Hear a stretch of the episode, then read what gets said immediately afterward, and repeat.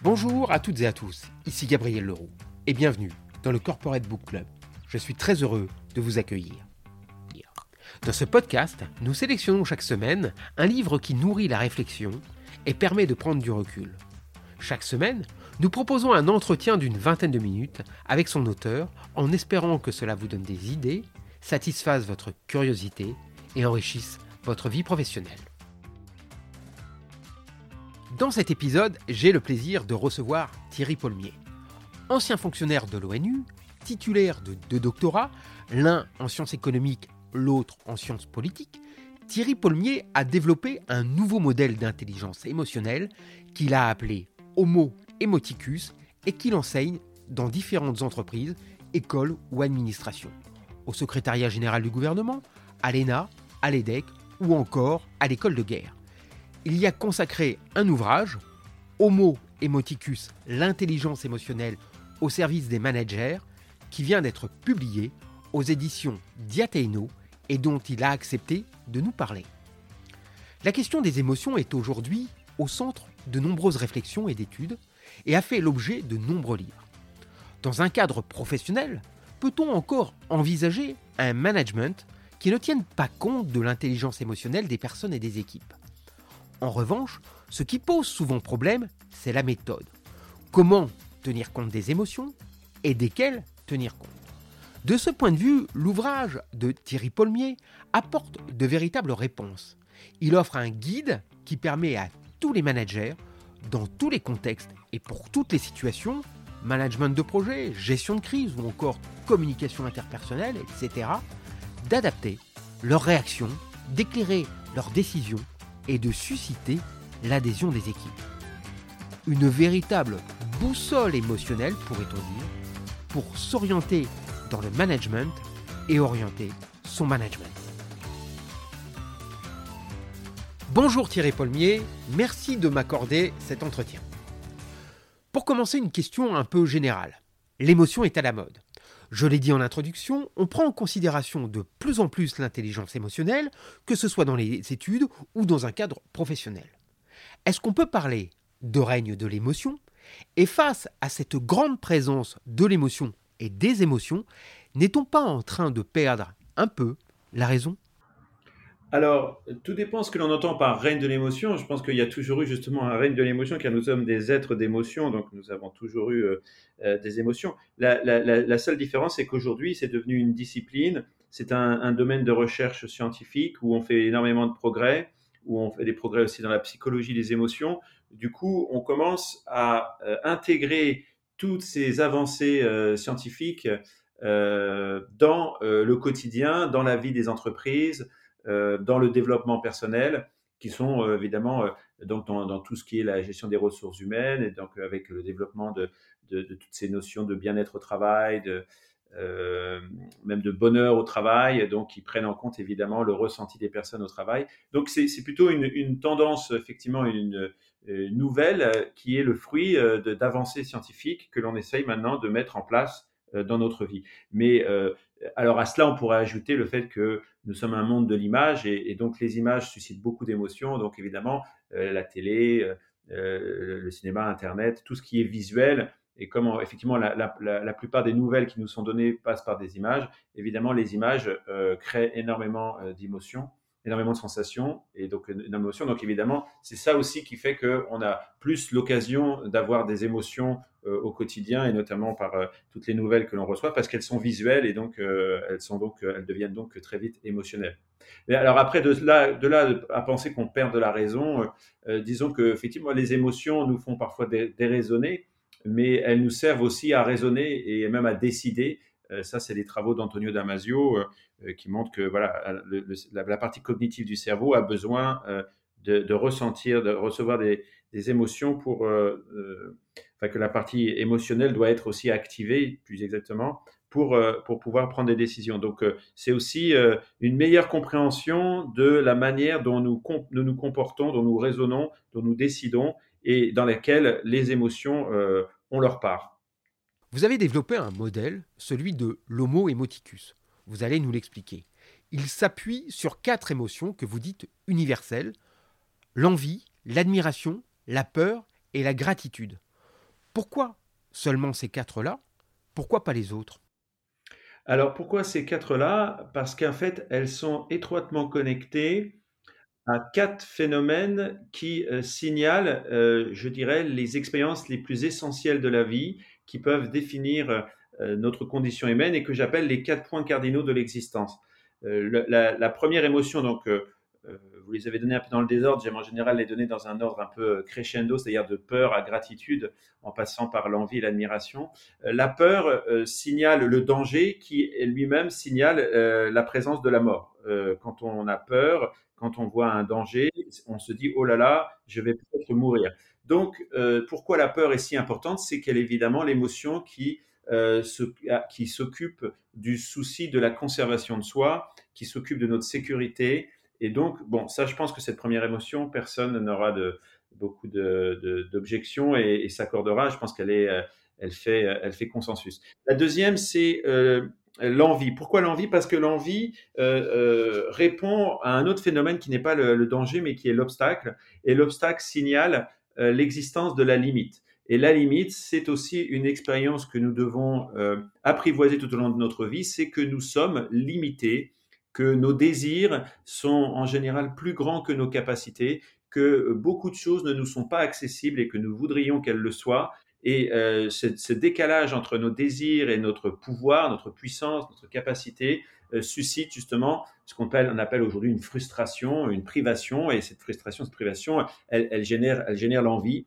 Euh, et donc l'envie est, est, une émotion essentielle à apprendre à maîtriser dans sa vie et, donc une des quatre plus importantes parce que elle, elle, gère euh, elle gère notre, notre privation, notre frustration et elle, elle, elle, je dirais, elle, elle s'active au contact de toutes les limites qui nous sont données. Alors ces limites, ça peut être des limites euh, physiques, physiologiques. Euh, voilà, je suis petit, je suis pas grand. je suis moche, je suis pas beau, mais ça peut être aussi je suis je suis pauvre, je suis pas riche, je suis pas suffisamment doué pour les pour les affaires, pour pour pour les études, etc. Tout ça, ce sont des formes d'obstacles qui euh, nous euh, font souffrir. Et, cette souffrance, c'est justement l'envie, d'autant que nous voyons que ces euh, limites s'adressent à nous et pas aux autres, ce qui amplifie évidemment le phénomène d'envie, puisque l'envie passe beaucoup par la comparaison. Je vois que les obstacles que j'ai devant moi ne sont pas devant les autres. Donc ça, c'est deux, deux, points cardinaux de l'existence, la mort et la limite, qui nous font souffrir et qui crée la peur et l'envie. Et heureusement, il y a deux autres points cardinaux qui euh, nous mettent dans la joie et nous font plaisir. La première, c'est euh, justement euh, l'existence de perfection autour de nous, de, qualité, qui nous signale l'existence de la beauté. Et ce qui nous la signale sur le plan émotionnel, c'est l'admiration. Donc le monde fourmille de beauté, et toutes ces beautés nous mettent dans un état de contemplation par rapport au monde, et, nous, font, beaucoup de bien, nous, mettent, enthousiasment. Vieux terme grec euh, qui, euh, qui, qui implique justement un, regain d'énergie, une vitalité accrue. et donc ça, c'est un troisième pôle, je dirais, de, la vie émotionnelle qui est essentiel, c'est de nous vivons et nous, éprouvons la beauté. Et enfin, le dernier, qui est le, phénomène du don, qui signale l'existence de l'amour et, que nous ressentons par l'émotion de la gratitude. Et donc l'amour aussi, enfin, est, le quatrième pôle de notre, de notre vie euh, et qui, euh, lui aussi, euh, nous permet de, comment, de trouver la vie non seulement, non seulement plus seulement belle, mais aussi bonne, puisque nous ressentons les dons qui nous sont faits par les gens autour de nous, qui commencent par un sourire, un regard, un compliment, un service rendu, tout ça, c'est toute la palette des dons. Et donc, voilà pourquoi ces quatre émotions sont les plus essentielles, parce qu'elles sont aux quatre points cardinaux de l'existence, la mort, la limite, la beauté et l'amour, et, euh, qu'elles s'activent au, quand les phénomènes de danger, d'obstacles, de perfection et de dons euh, euh, apparaissent dans notre vie. Votre livre a pour sous-titre L'intelligence émotionnelle au service des managers. Cela laisse entendre que votre modèle peut modifier les conditions de travail. En quoi est-il utile aux managers? Peut-il impacter directement leur management? Comment? Ou les aide-t-il simplement, mais c'est déjà peut-être l'essentiel, à être plus attentifs à leurs collaborateurs, à certains signes émotionnels, psychologiques et à leurs équipes? Bref, est-ce que ce modèle est de l'ordre de l'action ou de l'attention? Euh, alors, les deux, c'est un, un modèle, euh, ben, comme tout modèle théorique, c'est d'abord une grille de lecture. Donc, ça nous permet de, de relire le réel et de mieux être en mesure de l'interpréter parce que le, le, modèle nous, nous attire notre attention sur ce qui est important. Donc, c'est d'abord, euh, dans la, une première phase, une phase de diagnostic, ça nous permet de, de mieux lire le réel et de savoir ce que l'on doit y chercher pour comprendre les situations. Et ce que j'y enseigne, c'est comment y, y, rechercher euh, enfin, de se focaliser sur la recherche des dangers, des obstacles, des perfections et des dons dans nos relations, et notamment au travail, et euh, notamment dans nos relations avec nos collaborateurs. Donc, euh, le, travail que j'appelle à faire, c'est d'abord de faire un diagnostic. Où sont les dangers et donc les peurs chez mes collaborateurs? Où sont les obstacles et donc les envies? Et donc, en vue évidemment d'essayer de les dissiper. d'abord de ne pas les créer soi-même, donc essayer d'éviter de créer des dangers et, et, de créer des obstacles qui vont générer éventuellement de la peur et de l'envie. Donc, euh, donc faire cette partie euh, diagnostic sur les émotions négatives et sur les émotions positives, où est-ce que je peux distiller de la perfection et du don dans ma relation avec les collaborateurs? Ce qui veut dire, euh, de manière plus, euh, plus simple, comment euh, manager par l'exemplarité, puisque c'est ça, hein, je me fais perfection. En étant exemplaire, par ma compétence, euh, par mon honnêteté, euh, mon intégrité, euh, ou comment me faire don, et donc comment manager par la bienveillance auprès de mes collaborateurs. Donc c'est à la fois pouvoir faire un diagnostic et du coup d'un point de vue prescriptif, c'est comment comment manager par l'exemplarité et par la bienveillance, en évitant de manager par la peur et par l'envie, c'est-à-dire en manager par la menace et la sanction, ça c'est tout le registre de la peur, ou le manager par l'envie, c'est tout le registre de la séduction, c'est faire des promesses, euh, offrir des récompenses. Donc ça, c'est deux registres qui sont très utilisés hein, dans le management justement. Donc là, ça permet aussi de relire son mode de management euh, à l'aune des pratiques actuelles, hein, qui sont évidemment beaucoup centrées sur euh, la carotte et le bâton, hein, pour le dire simplement, mais qui renvoient à ça, donc à, instrumentaliser la peur et instrumentaliser l'envie. Donc ça, c'est deux registres de, management en général qui sont assez bien, euh, repérés. Et c'est comment aider euh, les managers à déployer euh, le management exemplaire, le management bienveillant pour essayer de susciter l'admiration et la gratitude de ses collaborateurs en prenant le pari que ce sont des émotions qui peuvent davantage motiver, davantage fidéliser, davantage créer de la confiance et donc du bien-être au travail. Peut-être faut-il aussi voir un autre aspect à votre modèle. On a le sentiment que vous êtes attaché à la réalisation des personnes, ce qu'on appelle la réalisation de soi. Est-ce que votre modèle permet aux individus, et donc aux lecteurs finalement, de mieux se réaliser également, de mieux se connaître, et du coup d'aller au bout d'eux-mêmes, de ce qu'ils veulent être? Alors oui, disons que effectivement, toute la première partie du livre est, quasiment un livre de développement personnel pour le manager parce que là, on a vu que euh, il fallait manager par ces quatre émotions et par ces différents instruments de management, mais il y a d'abord un travail en amont à faire sur soi. Euh, et ce travail sur soi, c'est d'abord de repérer ses peurs et savoir dissiper ses propres peurs, parce que évidemment, un, manager qui ne sait pas réguler sa peur euh, aura des difficultés à être un bon manager. Idem, il doit d'abord réguler son envie Évidemment, il ne peut pas être envieux des membres de son équipe, sinon il ne va pas euh, pouvoir euh, prendre des décisions dans l'intérêt de l'équipe, mais il va prendre des décisions dans son intérêt propre. le, problème de la peur et de l'envie, c'est qu'elles nous centrent sur nous, elles nous rendent assez égoïstes, parce que ce qui compte, c'est euh, la conservation de soi, ma sécurité, ou l'estime de moi, ma supériorité. Et du coup, je vais éventuellement, dans le cadre de l'envie, entrer en rivalité avec des membres de mon équipe. Donc il y a un vrai travail d'abord de se défaire soi-même de ces émotions négatives et de savoir quand elles viennent euh, s'en défaire euh, pour pouvoir davantage manager par euh, l'admiration et la gratitude. et donc là aussi, il va falloir que j'apprenne à cultiver moi-même l'admiration dans ma vie, la gratitude dans ma vie. Et donc, il y a tout ce travail. Et, effectivement, comme vous le dites, le but, c'est de se transformer, de, changer son comportement. Et ça passe par des paroles et les actions et de travailler sur son action. Et dans le livre, je, déploie tout le registre de la parole et de l'action sous, le, sous chacune de ces quatre émotions. C'est comment avoir une parole qui est danger, donc parole menaçante, comment avoir une parole qui est qui lève des obstacles au désir des autres, une parole séduisante, comment avoir une parole édifiante, une parole qui inspire l'admiration, ou une parole bienveillante. Et, et, j'examine tous les différents registres de ces euh, quatre euh, grands types de paroles. Idem euh, pour les actions. Donc, je dirais que oui, là, c'est le travail que doit faire le, le, manager et après, il peut le faire auprès de ses collaborateurs. C'est comment il va aider ses collaborateurs à résoudre leurs problèmes de, de sécurité, donc de conservation de soi, qui sont liés à des, à des peurs, à, des dangers. Comment il va résoudre les problèmes de ses collaborateurs d'estime de soi, des problèmes où ils ont des obstacles, ils se sentent privés, frustrés, insuffisamment reconnus, ils sont envieux. Et puis après, comment effectivement ils vont pouvoir s'accomplir dans le travail, comment je vais pouvoir leur donner des, des, des, tâches, un contenu du travail qui va leur permettre de s'accomplir, de se réaliser et d'œuvrer, de participer à une œuvre, à, à, une œuvre de beauté euh, ou de qualité, et ça, c'est pour les satisfaire sur le plan de l'admiration. Et enfin, comment euh, les aider à se donner au travail. Et, euh, là, c'est la, dimension de, justement de, comment dirais-je, de, bienveillance et d'utilité au travail. Comment je peux leur donner la, possibilité de, servir.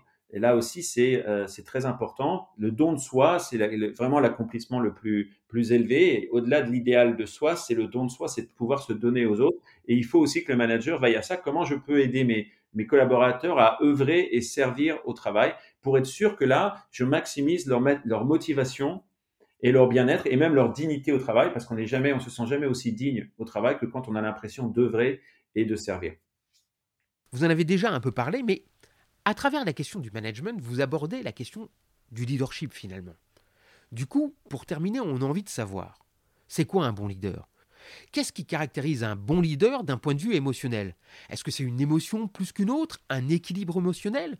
Et du coup, en filigrane, c'est la question du bon management. Y a-t-il un bon management? Et si oui, lequel est-il? Enfin, si on pousse la réflexion, quels sont les leviers pour nous permettre d'évoluer et de devenir de vrais leaders?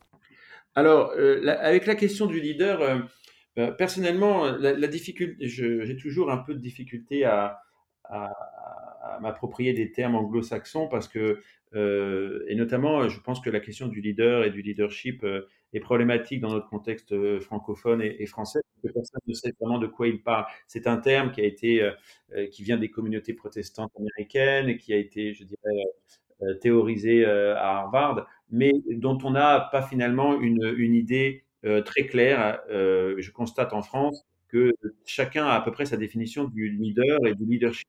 Je dirais, euh, je préférais la, notion de meneur d'homme parce que dans, dans, dans, leader, effectivement, il y a ça. Il y a, to lead, c'est diriger, c'est conduire, c'est mener. Et ce qu'on entend par et donc ça, c'est une notion qu'on a dans, dans l'armée, hein, de meneur d'hommes. Euh, et, et, je pense que c'est plus ça un leader. Si on doit le, le retranscrire pour donner enfin une définition qu'on puisse comprendre, c'est quelqu'un qui est capable de mener. Alors donc tout manager est censé pouvoir euh, être un meneur, meneur d'hommes puisqu'il a du management d'équipe à faire. Il a du management de projet, mais il a du management d'hommes. Euh, de personnes et du management d'équipe. Donc, nécessairement, un manager doit être un leader. Un manager qui ne serait pas un leader, qui serait pas capable d'entraîner son équipe, qui ne serait pas capable donc de la motiver, de lui proposer une vision. Disons que ça, pour moi, c'est une, une composante euh, du management, c'est celle d'être euh, capable de, de, mener les hommes, de les entraîner, de les faire adhérer à un projet, à une vision, à un objectif. Donc, voilà. Donc, du coup, pour moi, le leadership, il est là et évidemment, il y a un bon management. Euh, c'est celui que j'essaie de dépeindre dans ce et un bon leadership. Du coup, euh, mais c'est, je dirais que dans la notion de leadership, on, fait davantage percevoir la notion euh, émotionnelle parce que, alors évidemment, il y a tous les travaux de Max Weber sur le leader charismatique, sur le charisme. On sent bien que le, mot de leader est chargé de, de charisme et est chargé donc d'émotion. C'est quelqu'un qui est capable de nous émouvoir et donc, en nous émouvant, il arrive à nous motiver, il arrive à nous mettre en mouvement et il arrive à nous faire adhérer, à nous faire le suivre. Puisqu'évidemment, pour être leader, il faut des followers, il faut que les gens euh, suivent. Donc, euh, c'est un manager qui réussit à être un meneur d'hommes et donc à, être suivi par son équipe. Et donc, c'est pour moi une qualité euh, du manager. Et alors, elle passe par les émotions, et les quatre émotions dont on a parlé permettent de euh, faire adhérer ou entraîner, mais je dirais que pour moi, le, bon leader, c'est celui qui inspire l'admiration et la gratitude, euh, et donc qui est exemplaire et bienveillant, et qui donc, par son exemplarité, et qui donc montre l'exemple, parce que donc être exemplaire, c'est aussi montrer l'exemple, et montrer l'exemple, en place, c'est bien sortir du rang et se mettre en avant. Et donc, par l'exemple que je donne, euh, on me suit. Et euh, un leader, c'est quelqu'un qui montre l'exemple et donc il se met au premier rang, il avance et euh, il nous montre le chemin, il ouvre une voie et on a, envie de le suivre parce qu'on admire, on admire son audace, on admire ses qualités, on admire sa créativité, on admire sa capacité d'initiative, son courage évidemment pour remonter euh, à, l'Antiquité, c'était d'abord le courage, évidemment, qui, euh, euh, qu'on retrouvait chez un leader. C'était celui qui était capable d'aller le premier à la mort. Et, et, donc du coup on le suivait. Et donc le courage, évidemment, une, vertu qui, force l'admiration. Et en plus, s'il est bienveillant, si euh, est capable d'avoir un rapport, je dirais, euh, parental avec nous, soit paternel, soit maternel, euh, selon évidemment euh, le genre du, leader. Euh, évidemment, là, je pense qu'on atteint le, manager le plus, le plus idéal, c'est celui qui est à la fois un maître et un parent, qui suscite l'admiration et la gratitude. Et donc, c'est ces deux. Et du coup, c'est un management exigeant, le management par l'admiration et la gratitude, parce que ça demande de, de beaucoup travailler sur soi pour être exemplaire euh, et pour être bienveillant, il faut, il faut être attentif d'abord à son propre comportement et puis attentif aux, aux, besoins euh, des, des, des, autres. Et donc, vous parliez tout à l'heure d'attention. Il faut être attentif être attentionné. Et donc, évidemment, ça demande du temps, ça prend beaucoup de temps, mais c'est comme ça qu'on peut euh, vraiment avoir la figure d'un, d'un, parent, la figure de quelqu'un de bienveillant à l'égard, à l'égard de nous quand on est collaborateur. Donc euh, voilà, euh, je dirais, euh, les leviers. Les leviers, c'est l'exemplarité et la bienveillance. Eh bien, ce sera le mot de la fin. Merci beaucoup Thierry Paulmier. Cet épisode est maintenant terminé. Je rappelle le titre du livre de mon invité, Homo Emoticus, l'intelligence émotionnelle au service des managers, paru aux éditions Diateino. Merci d'avoir écouté le Corporate Book Club. Si le podcast vous a plu, n'hésitez pas à laisser une note 5 étoiles ou un commentaire et à le partager autour de vous. A bientôt pour un prochain épisode.